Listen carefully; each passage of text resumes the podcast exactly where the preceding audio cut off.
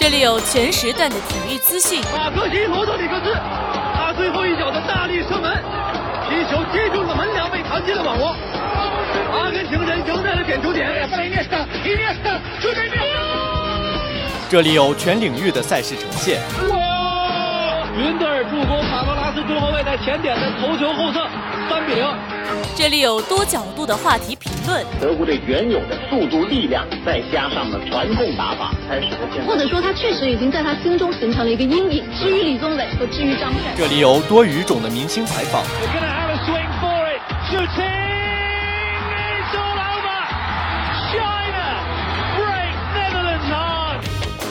快速、全面、准确，汇聚最流行的全球体育元素。权威、深入、客观，分享最及时的热点话题评论。没错，这里是大话体坛。每周三晚，体育天地，坚信体育带给你的力量。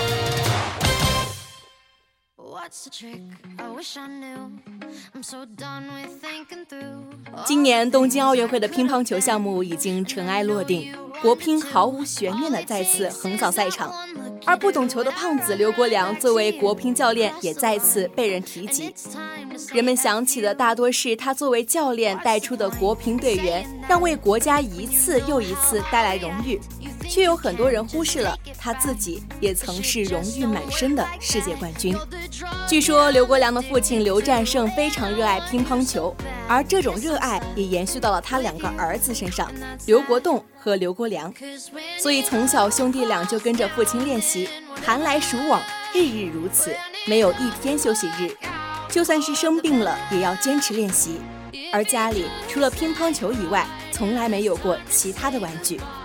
皇天不负有心人，几年如一日的练习，让年仅六岁的刘国梁在什刹海体校中打遍校内无敌手。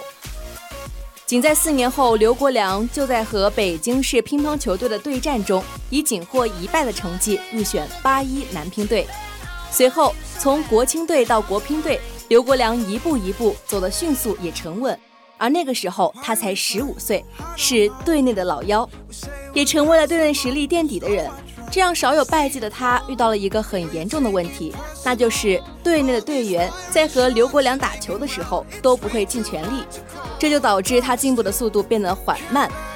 面对这个情况，刘国梁想了一个有效的办法，那就是跟队员们说，谁输了就请喝饮料。毕竟民以食为天嘛，为了饮料，队员都很乐意跟他打比赛。而刘国梁在这段时间的进步，也可以说是很神速了。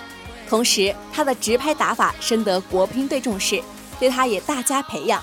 一方面是看中他自己的天赋和努力，另一方面也是因为国乒队遇见了他的打法，对于当时的劲敌韩国和瑞典会有效压制。一九九二年，十六岁的刘国梁在大奖赛中连挫瑞典和韩国等多位世界级高手。就当众人以为这是一个冉冉升起，以后必将闪耀球坛的星星时，在接下来的几年里，刘国梁却再无任何好成绩。毕竟打比赛除了实力之外，还有很重要的一点就是心态。而能出现在赛场上的运动员实力都不会差。这个时候，心态上的任何一丝波动都可能直接影响球场上的生死。不可否认，初出茅庐的刘国梁实力强劲，也很聪明，但是他缺的就是如何在高压之下调整自己心态的能力。一九九四年，刘国梁没有被分到主力队员之列，被分到二队去打世界杯。他们对上世纪强队瑞典队，瑞典不仅是上届的冠军，在世乒赛中也是三连冠。而刘国梁在关键局的夺分也将比赛结果一锤定音。这次的胜利让刘国梁再次被重视。在一九九六年的亚特兰大奥运会上，彼时还是新星的刘国梁打得酣畅淋漓，一路搏杀打到决赛。在最后的决赛中，爆冷打败王涛，夺得冠军奖牌。这位年轻的小将在奥运的赛场上一战成名。在采访中，刘国梁也提到了自己的心态问题，坦言自己面对世界排名第二的王涛，心里也很怵，称王涛是自己的天敌，但怕是没有用的，只能一直想着自己是最棒的，而王涛很差，这样自己在心态上才可能稳定一点。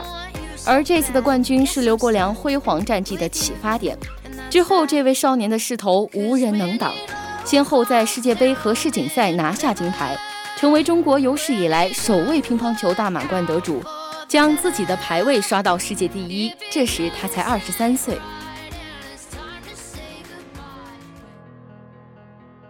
就在这时，志得意满的刘国梁被国际乒联检测出尿液存在问题，疑似服用兴奋剂，连好不容易打出来的成绩也可能面临取消。这对于刚刚站上巅峰的刘国梁几乎是致命的打击。在接受调查的过程中，那段时间刘国梁仿佛生活在一场噩梦之中，成绩也是一路下滑。幸好最后的结果证明刘国梁是清白的。在教练蔡振华的鼓励和力挺之下，为了鼓励自己，刘国梁直接给自己剃了一个大光头，寓意从头再来。就这样，刘国梁回到赛场，他很快调整好自己的心态，接连拿下几块金牌。但是就在这个时候，当时任国际乒乓球主席的阿达姆·沙拉拉主导规则改革，比如小球改成大球，比分由二十一分制改成十一分制，还有发球无遮挡等等新规，无一例外都是冲着中国队而来的。更准确的说，就是针对刘国梁和孔令辉这两大主力。面对改革后的严峻形势，刘国梁考虑到自己未来的乒乓生涯已经没有可能，于是毅然退役。担任国乒队男队教练，和一同选择退役成为女队教练的孔令辉一起，再次在幕后带领国乒队创造出一次又一次的传奇事迹。而经过刘国梁的培养，涌现出马龙、张继科和许昕等优秀运动员，他们在球场上大杀四方，重振中国队在世界比赛中的威名，也有了龙、蟒、敖国乒三剑客之名。而在东京奥运会告一段落后。就在今年九月六日，国际乒联公布了新一届执行委员会的提名名单。中国乒乓球协会主席刘国梁获得了执行副主席的提名。据说，今年十一月二十四日，在休斯敦世乒赛期间召开的国际乒联年度全体大会上，刘国梁将和另外十六位提名者通过投票竞逐八个执行副主席的职位。如果刘国梁成功任职国际乒联执行副主席，将参与到国际乒联决策层的工作当中。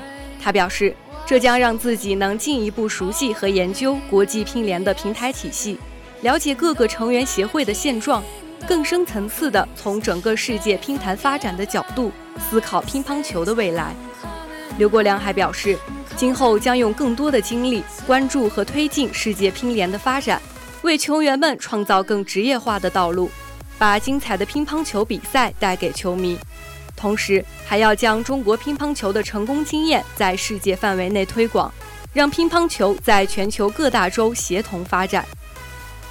今年，中国乒乓球队在刚刚结束的东京奥运会上获得了四金三银的佳绩。刘国梁在接受国际乒联采访时说：“乒乓球是中国的国球，要保持大家对国球长期的期待和信心。”他表示。本届奥运会东道主日本队拿了一块混双金牌，单打和团体四个传统项目的金牌由中国队包揽。这个结果对世界乒乓球整体的发展和规划是有益的。他将总结本届奥运会的经验，继续扎根于中国乒乓球的系统建设和创新。不懂球的胖子只是网友的戏称，在他的背后有着满身荣耀，可以说。中国在乒乓球赛事取得如今的成绩，和他的付出分不开。而今他将有机会成为国际乒联执行副主席，必然是乒乓球之福。各国各州协同发展，让乒乓球赛事更上高楼。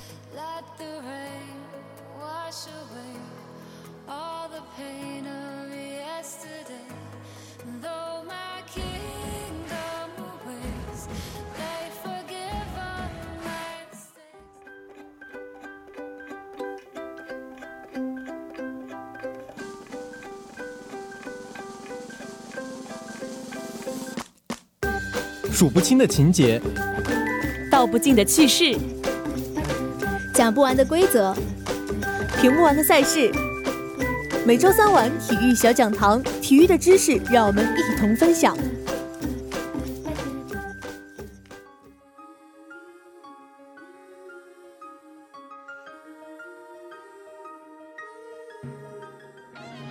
今天的小讲堂要为大家介绍的是排球比赛的基本规则。排球比赛采用五局三胜制，前四局比赛采用二十五分制，每个队只有赢得至少二十五分，并同时超过对方两分时才胜一局。决胜局的比赛采用十五分制，先获十五分并领先对方队两分为胜。一队先得八分后，两队交换场区，按原位置顺序继续比赛到结束。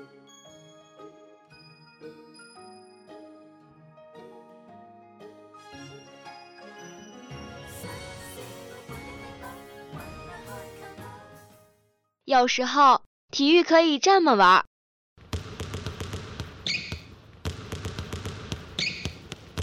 有时候体育可以这么玩。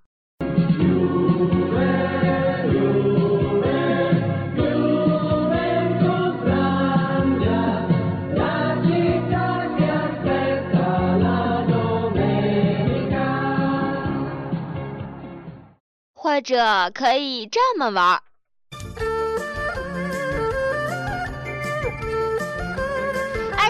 停停！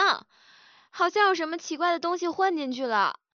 哦，没事没事，只要有亮点，随便你怎么玩。接下来就是体育秀秀。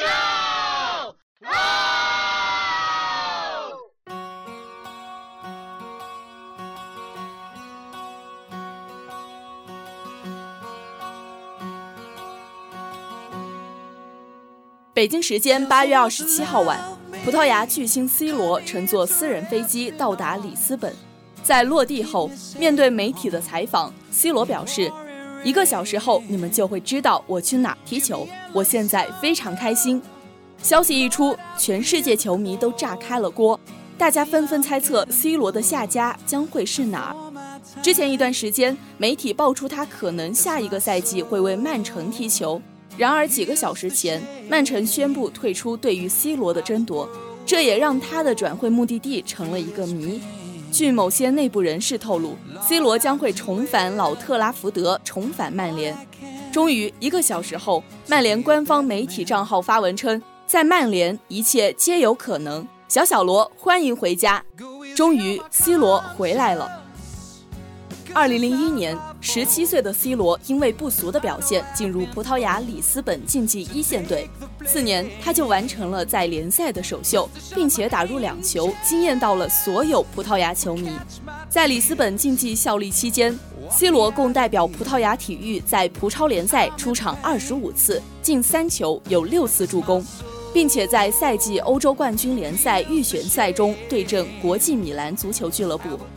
就在二零一三年的八月，十八岁的葡萄牙少年克里斯蒂亚诺·罗纳尔多以一千二百二十四万英镑的价格空降老特拉福德。那是在曼联的季前赛中被弗格森发现的一块宝。身披里斯本竞技二十八号战袍的孩子就这样在赛后收起行囊，初次远行。人们把他看作是贝克汉姆的接班人。接替的不仅是小贝的位置，还有那件充满了传奇色彩的七号球衣。转会完成四天后，在零二杠零三赛季英超联赛曼联对阵富尔顿的下半场，曼联的新七号闪亮登场。在三十分钟的出场时间内，他创造了点球。他连续的花哨的盘球过人，令看过那场比赛的人惊叹不已。这是英超有史以来少见的华丽技术。可以说，他只用了三十分钟就征服了挑剔的梦剧场。更难忘的是他的名字，在两位巨星之下，我们只能称呼他为小小罗。英超首秀的完美，并不意味着起步一切顺利。他用了三个月的时间才打开了自己的进球账户。初来乍到的这个赛季，有人说他花哨有余而韧性不足，有人说他华丽有余而决定性不足。其实，对于一个十八岁的孩子，在边锋的位置上出战四十场比赛，取得六个进球，在自己的菜鸟赛季里，绝对已算得上一张不错的成绩单了。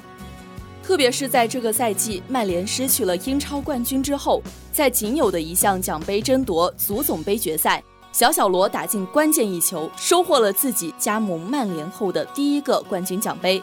零三杠零四赛季不算完美，但至少有了一个美妙的结局。零四年转会窗关闭前的最后一刻，另一位天才少年鲁尼降临老特拉福德，从此曼联的攻击群上有了他们的双子星座。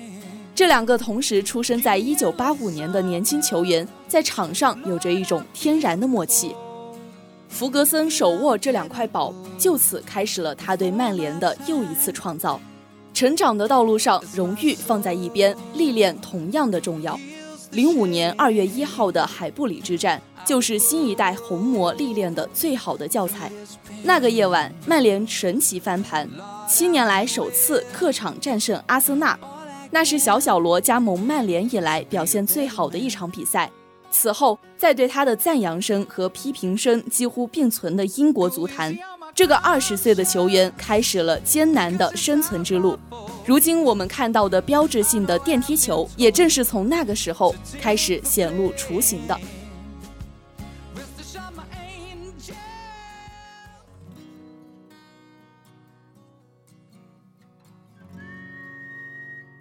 在经历了一个颗粒无收的零四到零五赛季之后，福格森的球队急需在零五到零六赛季拿到一个冠军。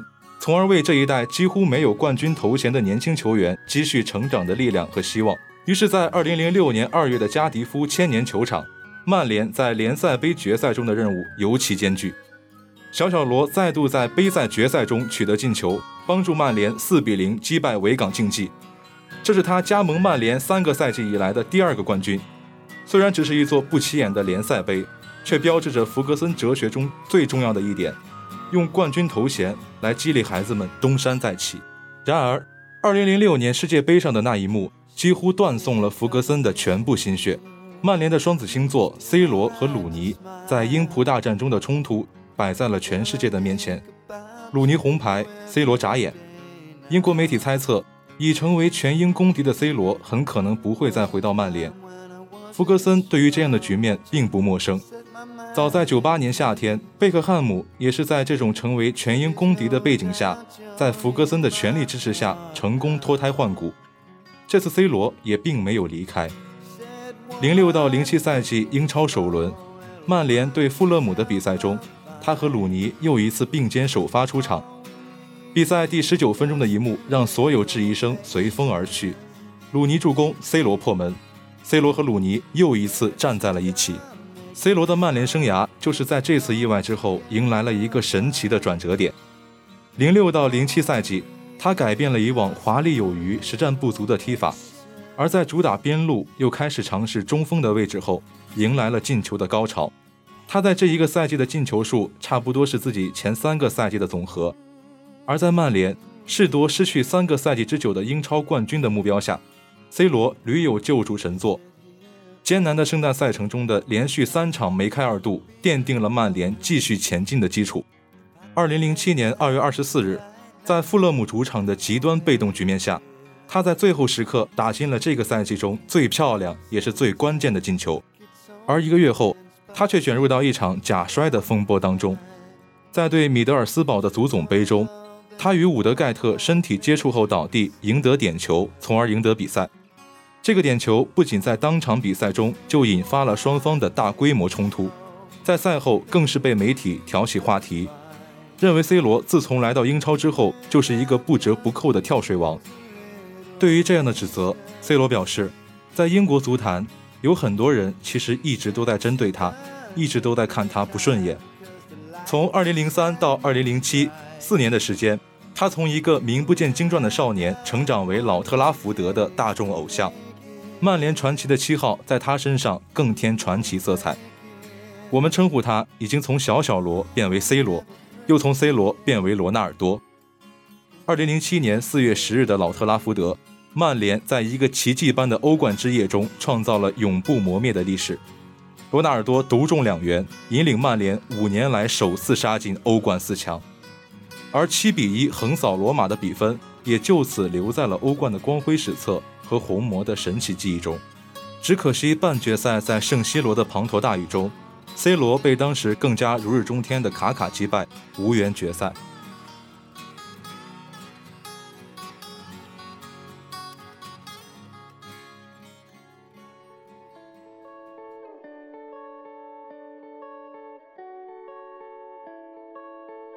三天后，在英超倒数第二轮的曼彻斯特德比中，曼城球迷伸出了三比零的手，这是在讽刺刚刚在米兰城大败的同城死敌。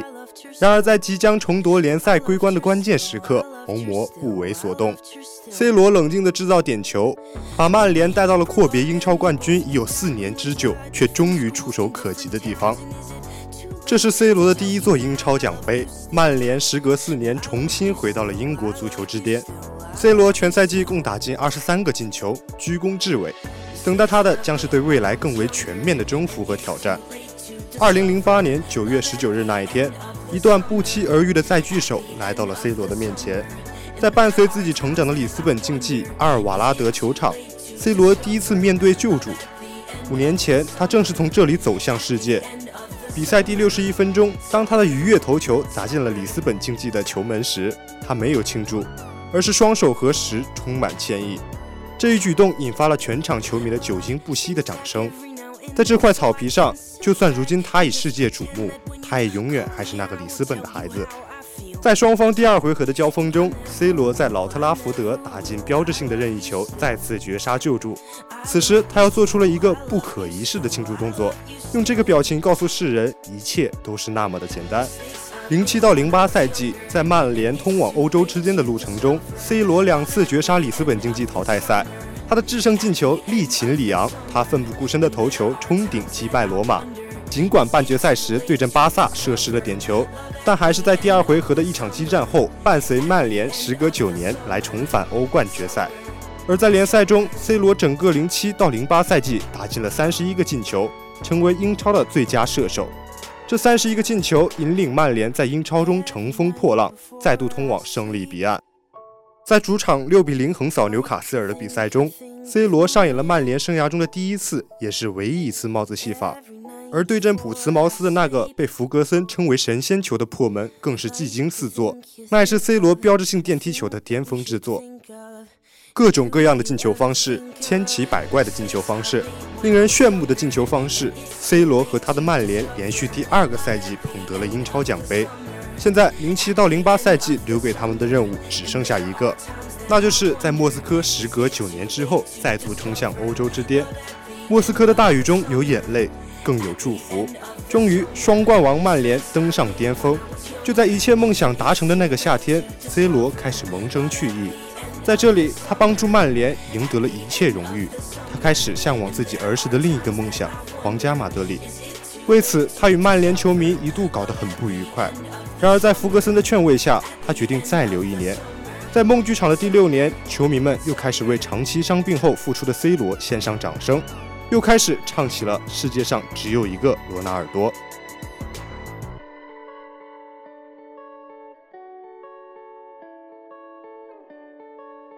好了，以上就是本期体育天地的全部内容了。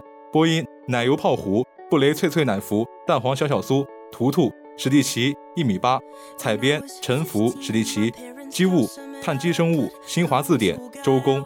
新媒体火花共同感谢您的收听，我们下期同一时间再见吧。